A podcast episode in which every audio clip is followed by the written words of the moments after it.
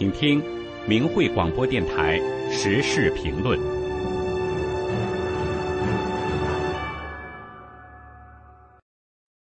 请听时事评论：人算有意外，天理百分百。文章发表于明慧网，二零二三年一月二号。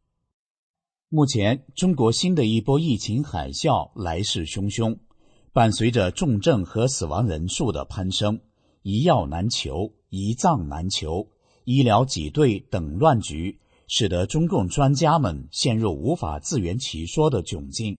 尤其是现实与中共官方的宣传大相径庭。很显然，这波疫情并非所谓的普通感冒。二零二二年十二月二十九号，前中疾控流行病学首席科学家曾光推算，北京估计已有一千八百万人染疫。占北京人口的百分之八十，曾光说，甚至还有可能更高。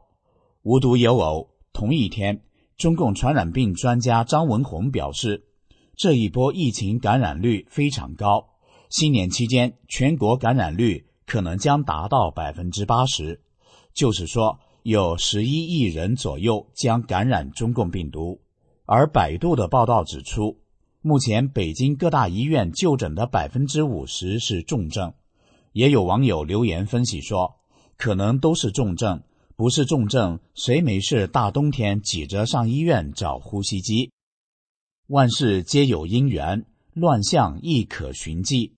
盘点一下大陆疫情爆发的乱局与迷思，我们发现，意外的只是人事。失算的是中共历来鼓吹的所谓“人定胜天”的理念，而天理天算、瘟疫有眼的善恶法则却越来越彰显效力。当国际自由社会都选择与病毒共存的时候，中共却相向而驰，全国上下大白们齐动员，死活就是封锁和隔离，哪管什么地震、什么火灾。什么临产，什么急症？经历这场文革式的极端运动后，病毒并没有被消灭，而是在封锁状态下肆虐。二零二二年底，眼看再也捂不住了，中共在人们没有任何防范的情况下，突然一下开放，要求民众阴阳禁阳，紧接着就是扎堆的染疫病亡，而中共却掩耳盗铃。直接下达一个密令，什么死因都可以，就是不许染疫身亡。尽管方舱都改成了停尸房，焚烧炉烧到了崩塌，中共还是两眼一闭，不许焚尸工人接受采访。有民众说，中共的阴阳禁阳，实际上就是让民众该死快死，别耽误党恢复经济。中共机关算尽。到头来反误了亲亲性命，三年清零清空了国库，清空了民心，突然放开，以求快速全民阳性而全面恢复经济。没想到不仅出现医疗挤兑，原来病毒还专门清理中共的党徒及其同路人。近期，中共高官、专家以及为中共站台的各界名人，纷纷在疫情中扎堆离世。死者中包括四十二岁的前央视主持人傅大勇，曾出演中共红色剧目《红色娘子军》的三十九岁京剧演员楚兰兰，曾经发文污蔑法轮功的前人民日报记者杨良化，曾鼓吹三个代表的前中共国家体委副主任刘吉，曾鼓吹双黄连的五十七岁的中科院院士蒋华良。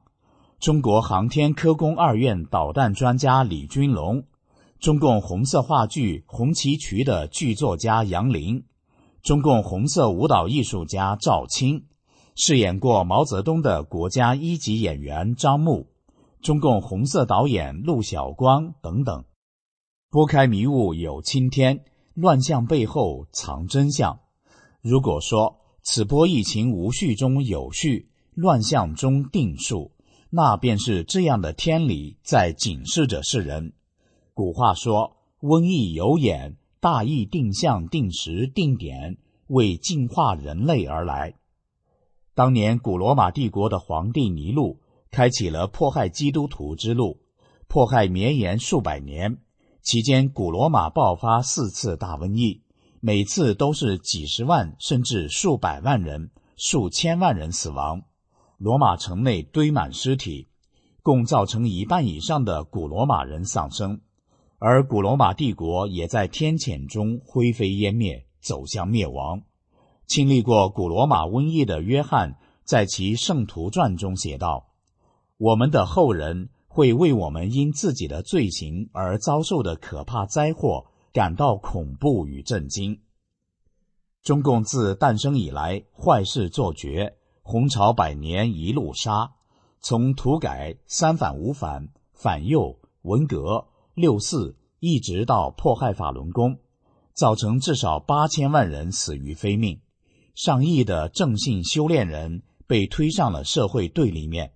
中共在迫害法轮功的残酷运动中，使中国社会道德出现无底线的大滑坡，法治前所未有的大倒退。全民全官场在江泽民闷声发大财的贪腐治国逻辑下，开启了为钱无恶不作的魔鬼时代。为了钱，可以拐卖妇女、贩卖毒品，无货不假。更残酷的是活摘法轮功学员器官，中共罪恶滔天，罄竹难书。目前的瘟疫海啸已经开启了天灭中共的大淘汰，中共的高官、党员和为中共站台的人纷纷在瘟疫中丧生，就是一个关键的信号。法轮功创始人李洪志大师二零二零年在《理性》一文中警示。这样的瘟疫是有目的、有目标而来的，它是来淘汰邪党分子的，与中共邪党走在一起的人的。李洪志大师还说，人应该向神真心的忏悔自己哪里不好，希望给机会改过，这才是办法，这才是灵丹妙药。李洪志大师还说，远离中共邪党。不为邪党站队，因为他背后是红色魔鬼，表面行为是流氓，而且无恶不作。神要开始铲除他了，为其站队的都会被淘汰。不信就拭目以待。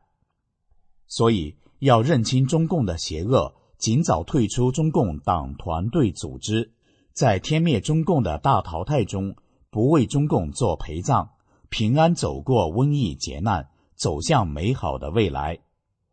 以上的时事评论内容选编自傅杰的评论文章。人算有意外，天理百分百。